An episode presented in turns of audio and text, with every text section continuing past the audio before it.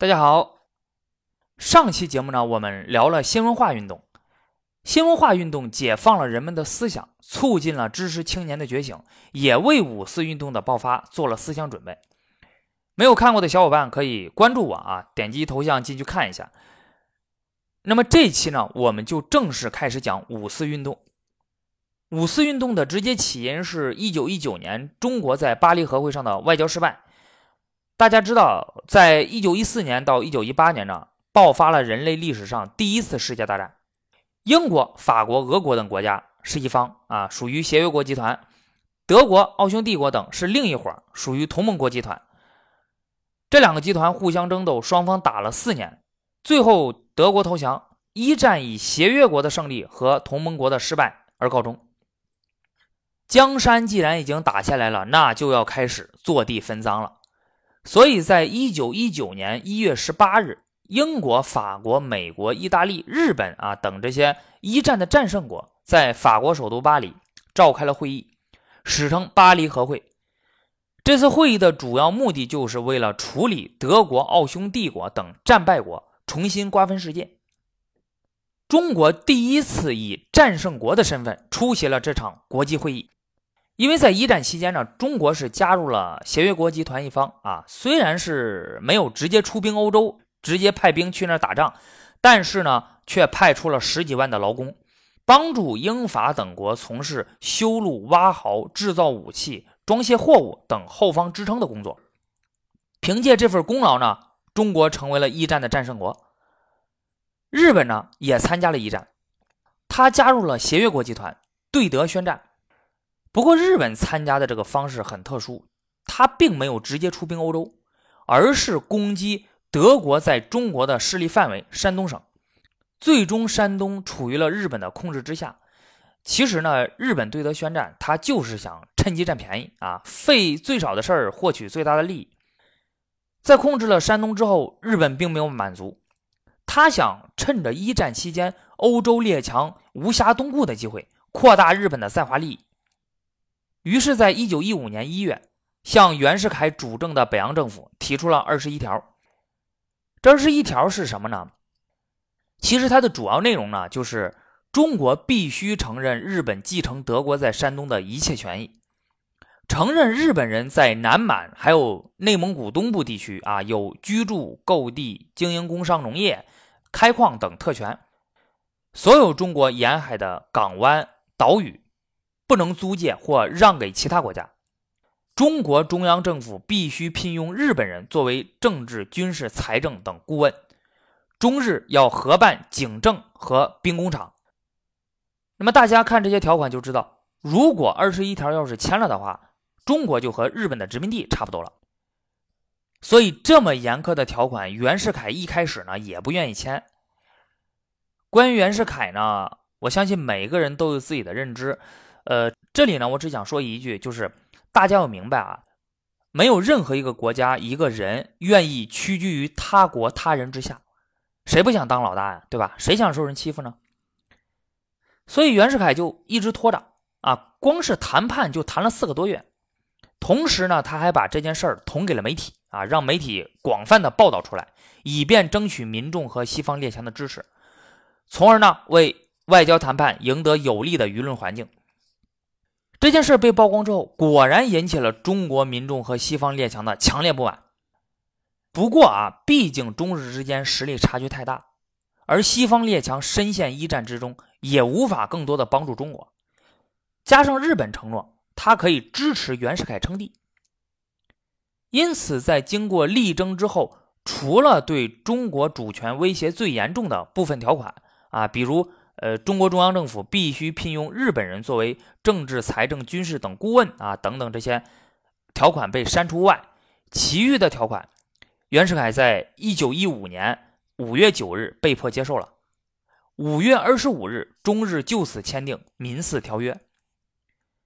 那么这被国民认为是奇耻大辱啊！人们把这天呢定为中国国耻日，国内的民族主义情绪日益高涨。反对日本的声音一浪高过一浪，人们举行游行示威，抗议日本，抵制日货。不过，最终还是没有改变任何的结果。那么这个事儿还有一点很重要的就是，中国人呢从此之后对日本就没有什么好感了。其实之前中国对于日本的印象还是挺好的啊，因为别看在甲午战争中日本击败了中国，但是当时很多中国人认为，日本一个非常小的国家，它能够在短短三十多年之内就能崛起啊，击败了中国，击败了俄国，那是一个非常了不起的国家，是值得中国人学习的国家。所以当时中国派了好多的留学生到日本去学习，就是希望能够看一下日本到底是怎么学习西方的，从而再学过来。啊，然后把中国也变得更加的强大，所以中国近现代很多的人物都留学过日本啊，他们对日本的印象其实也很好。但是从这件事开始之后，中日的关系就开始走下坡路了，包括当时很多中国人对于日本的印象也就开始改观啊，就是对他的印象越来越不好了。那么现在话说回来，那么这个事儿无论你怎么闹，那最终还是没有改变任何的结果，那条约也是签了，也没有被废除。在一九一八年十一月十一日，德国宣布投降，一战以协约国的胜利告终。消息传到中国之后，中国人是欣喜若狂啊！因为中国作为协约国的一方，成为了战胜国，这个可是近代以来的第一次。北洋政府宣布全国人民放假三天啊，很多的地方的人们啊，张灯结彩，上街游行，来庆祝这场胜利。当时中国民众的这种心情呢，也可以理解，因为自近代以来，中国屡遭失败，受尽列强欺压啊，天天打败仗，这次终于可以扬眉吐气一番了。当时民国的不少知识分子啊，像蔡元培、李大钊、胡适等人啊，更是认为一战的胜利是民主战胜了专制和军国主义，摧毁了秘密外交的观念和行动等等。他们还认为。德国自1898年侵占胶州湾之后，所有侵占的中国领土和主权必将归还中国，而日本在一战期间强迫中国签署的所有不平等条约，也都会在之后召开的巴黎和会上废除。可以说呢，当时的中国人对于巴黎和会的期待是非常高的，但是很快，现实就给他们泼了一盆冷水，让他们明白了一个道理，就是。弱国无外交，无论是过去还是现在，以及在可预见的未来，在国际关系之中，国家实力才能决定一切。在巴黎和会上，日本提出要接收德国战前在中国山东的一切权利。日本说：“我这么做呢，有两个理由。第一，英国、法国、意大利曾经在一九一七年二月已与日本签订了秘密协定。”承诺了，在战争结束之后，要把德国战前在中国山东的一切权利全都给我们日本。第二，一九一五年五月二十五日，中日签订的《民四条约》中关于山东的规定，中国同意日本继承德国在山东的一切权益。另外，中国政府在一九一八年九月曾经与日本签订了修建山东省境内两条铁路的借款合同。那么里面呢，承诺。要把这两条铁路的一切财产收入作为借款的抵押品，而作为借款的另一个条件是双方交换了关于山东问题的换文。这里面的主要内容呢，就是说，第一，交际铁路沿线的日本军队除济南留一部分之外，全部调集于青岛；第二，关于交际铁路沿线的警备，日军撤走，由日本人指挥的巡警队代替；三。交际铁路建成之后，将会由中日两国合办经营，而中国政府在换文之中曾经明确表示欣然同意。这日本人说的是有理有据啊，有合同有条款。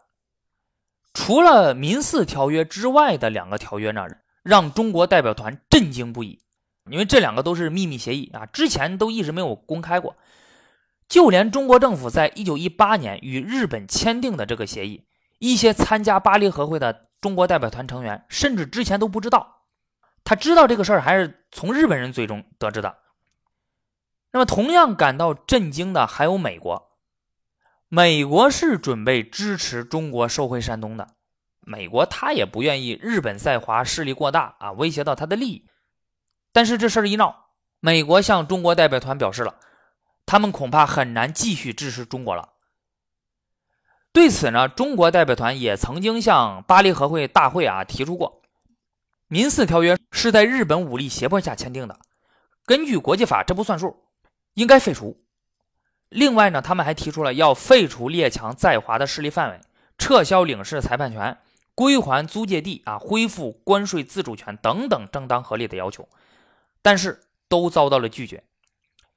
大家想想也知道，尤其是后者的要求啊，列强怎么可能会同意呢？你这不等于是让列强亲自废除自己的在华利益吗？在这种情况下，巴黎和会最终决定将德国在战前山东的一切权益转移给日本。一九一九年四月下旬，这个消息传回国内之后，中国人民陷入了震惊、愤怒的情绪之中，从极度的希望到极度的失望。北京的一些学生社团听到这个消息之后，召开会议。准备在五月七日，也就是一九一五年日本提出二十一条最后通牒的啊四周年纪念日当天，举行民众示威大游行。这项决定不久就得到了北京所有大学学生团体的同意。而五月一日之后，中国代表团传回来的消息显示呢，是因为北洋政府曾经与日本签订了这些卖国协议，才导致此次外交失败。这更是进一步激怒了国人。激发了他们的爱国情绪，人们认为政府里出了卖国贼。各个学生团体、社会团体、政治团体纷纷致电北洋政府，要求拒绝签字。面对舆论压力，北洋政府准备采用严厉的措施镇压，这个就使民众更加的愤慨。北京学生临时召开了紧急会议，决定将游行提前至五月四日。于是，在五月四日下午一时三十分。北京的十三所大专学校，共三千多名学生聚集在天安门前举行游行示威。政府呢派出代表啊，劝告大家放弃游行，都被学生们拒绝了。学生在此集会阐述了集会的意义之后，就由天安门南出中华门，向东交民巷各国领事馆进发。一路之上，这些学生们举着白旗，喊着口号：“还我青岛！”拒绝签字《巴黎合约》。外争主权、内除国贼，诛卖国贼曹汝霖、陆宗舆、张宗祥等等，同时还向街上看热闹的人群发传单。那这里呢，我要提一下曹汝霖、陆宗舆、张宗祥这三个人。曹汝霖此时担任交通总长，他在一九一五年作为袁世凯政府的外交部次长，专办对日外交，负责关于二十一条的谈判以及之后中日所签订的各项条约。那他之后又促成了段祺瑞政府向日本的借款，并实际参与处理所有向日本银行的借款，以支持段祺瑞的武力统一政策。陆宗舆此时担任的是币制局总裁，他在一九一三年到一九一五年担任驻日公使，参与了二十一条的谈判。后来段祺瑞向日本借款呢，为了汇兑方便，他设立了中日合办的汇业银行，自任董事长。通过该银行，他多次经手替北洋政府向日本签约借款。张宗祥此时担任中国驻日公使。张宗祥对北洋政府向日本的许多借款都负有交涉责任，并且在一九一八年九月，也是他在答复日本政府关于日本在山东的地位的时候，签署了欣然同意的换文。因此，这三个人被学生们认为是卖国贼、亲日派啊，要为巴黎和会的外交失败负主要的责任。学生们的游行获得了沿途民众的关注，他们井然有序、和平示威。即使是政府派来的巡逻的警察和密探，也没有发现任何使用暴力的征兆。学生们到了东交民巷的西口之后，遭到了这个地方的警察的拦截，阻止他们进入。因为在一九零一年呢，中国与列强签订了《辛丑条约》，规定东交民巷为使馆区，不允许中国人居住，列强享有此地的行政管辖权啊，并且可以驻兵，所以这个地方呢，事实上是成为了国中之国。顺便说一句，今年也是《辛丑条约》签订一百二十周年。这些警察阻止学生们进入，主要也是担心引发外交事件。不过这些学生呢，他。事先啊，曾经给美国、英国、法国三国使馆打过电话，哎，对方也都表示欢迎。游行队伍到了东交民巷西口的时候，最挨着他的大使馆啊是美国的大使馆，美军营地和美国大使馆都放行了。美国驻华公使瑞恩斯和很多在华的美国人不愿意看到日本在远东实力的不断膨胀，他们也不满于美国总统威尔逊和国务院的对日妥协政策，因此他们对学生的这些游行示威活动很是同情。但是东交民巷的警察却拒绝学生们通过，说除非得到大总统的同意。于是呢，他们去向大总统请示，不过来回是磋商了两个小时。学生们还是无法获得通过东郊民巷的游行示威许可。同时，中国警察和军队已经包围了东郊民巷的入口，准备武力干涉，企图强迫学生后退。啊，这个时候就彻底激怒了这些学生，他们迁怒于政府内的亲日派官员。忽然就有一个人大喊：“啊，说大家呢往外交部去，往曹汝霖家里去。”于是学生们就退出了东郊民巷，向曹汝霖家里进发，沿途散发传单，大喊“卖国贼曹汝霖，卖国贼陆宗舆，卖国贼张宗祥”。下午四点半左右，学生队伍到达了离外交部不远的赵家楼二号曹汝霖的住宅。这个时候啊，事态还是没有失控啊，还是和平游行的示威。但是接下来警察的镇压手段却引起了学生们的愤怒。这就使学生们做出了出格的举动。这个时候啊，曹汝霖家的大门已经关闭了，而且有四五十位军警在守卫。学生们要求曹汝霖亲自出面解释与日本缔结密约的原因。那么，对于这些要求，警察不但置之不理，反而试图迫使学生退后。这个就使得游行示威的学生们异常愤怒，这火一点就着。啊！大声呼喊“卖国贼，卖国贼！”许多学生开始向曹汝霖家的窗户还有墙头扔石头和白旗。学生们想要冲进门里面去，却发现大门紧闭，根本冲不进去。那正要准备返回学校的时候，其中有五名学生攀上了曹家的围墙，跳进了曹汝霖家里。这五名学生在墙内遭遇了数十名的曹宅警卫。但是这些警卫都已经被学生们大胆的行动和声势给吓住了，基本没有反抗啊，或者说你可以认为是他们其实也同情这些学生，因此也没有干涉他们，任凭这几名学生把大门打开。就这样，门外的大批学生就涌进了曹汝霖他家里。学生们当时以为曹汝霖、陆宗舆、张宗祥这三个人正在客厅里面开秘密会议呢，啊，准备怎么卖国呢？但是呢，他们在客厅、书房、卧室里都没有找到人，一怒之下就把曹林的家给砸了啊！什么花瓶啊、瓷器呀、家具啊、首饰等等等等，能砸的全砸了，砸了个稀巴烂。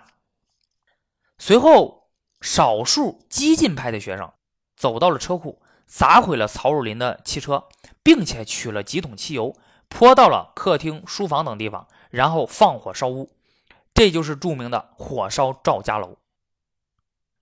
其实，当学生攻击曹宅的时候呢，曹汝霖就在家里。不仅他在，张宗祥也在。曹汝霖看到学生攻击曹宅之后，就躲到了主卧室与女儿卧室隔壁间啊相通的那么一个箱子间里面。那么这个箱子间十分隐秘，你从外面看很难看出来这是一个房间，所以学生们根本就没有找到他，他才免过一劫。学生走后呢，京师警察厅总监吴炳湘来到曹宅啊，把他们全家呢都送去了六国饭店。学生攻击曹宅的时候，张宗祥他正躲在地下锅炉室里，听到上面放火，就急忙跑出来，准备从后门出去。张宗祥穿着西装啊，这一看这个打扮啊，就跟那个警察、学生啊，对吧？还有那些佣人们不同。那学生们以为他穿这么好，那肯定就是曹汝霖啊。于是就将他包围了起来，撕破了西装。其中一个学生把他打倒在地。是张宗祥也挺聪明，他躺在地上装死。等学生们走后呢，他在朋友们的搀扶下，逃到了临近一家油盐店里的一间黑屋里躲避。啊，希望等学生们走了之后，他再出来。结果吧，就不巧的是，在那个地方呢，他又被另一批学生发现了，被倒着拖到油盐店的门口。学生们问他姓名，他不肯说啊，他当然肯定不肯说呀，对吧？他说出来不得死了吗？结果他不说也没有什么好，因为这群学生对他拳打脚踢，把他打到了失去知觉还把店里的皮蛋扔到了他的身上。后来，他被警察送到医院，医生检查之后说他全身受伤，大小共计五十六处。也是在这一天，张宗祥在天津的房子也被学生们毁坏了。学生们在殴打完张宗祥之后，还去了陆宗舆家里面，因为看见外面全是军队，并且架设有机关枪，学生们不敢攻击，就都回去了。学生们因为在曹汝霖家里的暴力行动，也和现场的警察产生了冲突，但是警察的态度还是相当温和的啊。实际上，其实，呃，并没有过度的干预学生，因为他们也同情学生运动，只是在接到了上司的几次紧急命令之后，才被迫干涉学生。最终，学生和警察双方虽然都有人受伤，但是并没有爆发激烈的争斗。到了五点四十五左右，学生们看见曹宅起了火，当时又有人大叫：“啊，曹汝霖已经给打死了！”害怕做的有些太过分了，于是很多人退出了曹宅，游行队伍也散了。啊，有的人回家，有的人回学校。等京师警察厅总监吴炳湘和步军统领衙门统领李长泰带着警察军队赶来镇压的时候，啊，就大多数参与游行示威的学生都已经散去了。只剩下几十个人在那看热闹。那么这个时候，他们看到政府派人来了，也就都走了。吴炳湘和李长泰就下令抓人，手下的这些警察们呢，在现场啊逮捕了几个人，沿街啊又逮捕了一些，一共有三十二名学生被押到了警察厅，啊，其中二十个人是北京大学的学生。被捕以后，东郊民巷周边立刻宣布戒严。大家就知道为什么抓了那么点学生啊！如果要是真心想抓的话，恐怕就不是这么几十个人了。这次游行示威完全是北京的学生们出于义愤、爱国情绪而发起的一场行动。